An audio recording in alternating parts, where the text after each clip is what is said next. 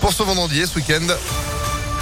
On voit tous ensemble après l'info de Sandrine Ollier, 7h30. Bonjour Sandrine. Bonjour Phil, bonjour à tous. À la une à Lyon, cette manifestation des VTC ce matin. Ils sont actuellement Pont Lafayette dans le troisième arrondissement. Ils se mobilisent alors que 139 d'entre eux ont rendez-vous au Prud'homme aujourd'hui. Ils feront face au géant américain Uber. C'est pour une question de tarifs. Prudence et patience, en tout cas dans le secteur ce matin. Encore une mère et son enfant blessés par la chute d'un arbre dans un parc public. C'était le 28 mai. On apprend qu'aujourd'hui sur le progrès, c'était à Bron-Paris. Un jour sans vent. Leur avocat a écrit à la métropole de Lyon.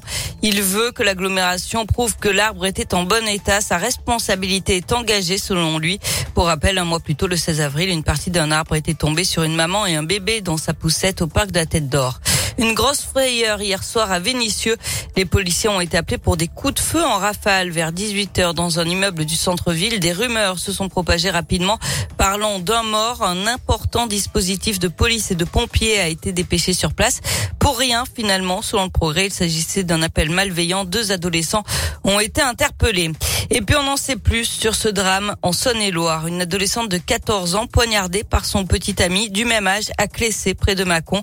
Le suspect a avoué le crime. Le corps de la victime avait été retrouvé euh, tôt hier matin dans une rue de la commune. Le procureur de la République de Mâcon, Éric Jallet, a tenu une conférence de presse hier en fin de journée pour donner les derniers éléments sur cette affaire. On fait le point avec vous, Léa Grillet. Oui, l'enquête des gendarmes de Dijon s'est très rapidement orientée vers le jeune suspect. Il a été interpellé dans la matinée au collège de Luni, là où la jeune fille était également scolarisée. Il a confirmé avoir donné rendez-vous à l'adolescente qu'il avait l'habitude de fréquenter la nuit et avait caché un couteau dans sa manche avant de la frapper au cou notamment. La victime a tenté de fuir, mais le jeune garçon l'a rattrapée avant de la frapper à nouveau. Les enquêteurs ont aussi constaté plusieurs dizaines de traces de coups de couteau sur le torse, les épaules et le visage. Les parents de la victime ne se sont aperçus de son absence qu'au petit matin.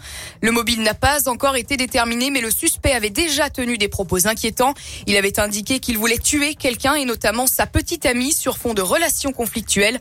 Aucun signalement de harcèlement n'avait été effectué au collège. Une cellule psychologique a été mise en place dans l'établissement hier pour les élèves et les enseignants. Merci Léa. Une information judiciaire a été ouverte. Le suspect risque en tant que mineur une condamnation maximale à 20 ans de réclusion criminelle pour assassinat.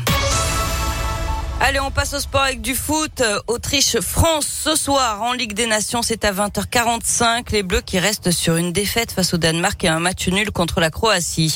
Du cyclisme avec la victoire hier du Belge Wout van Aert sur les routes de Saône-et-Loire. Le maillot jaune qui remporte la cinquième étape du Critérium du Dauphiné.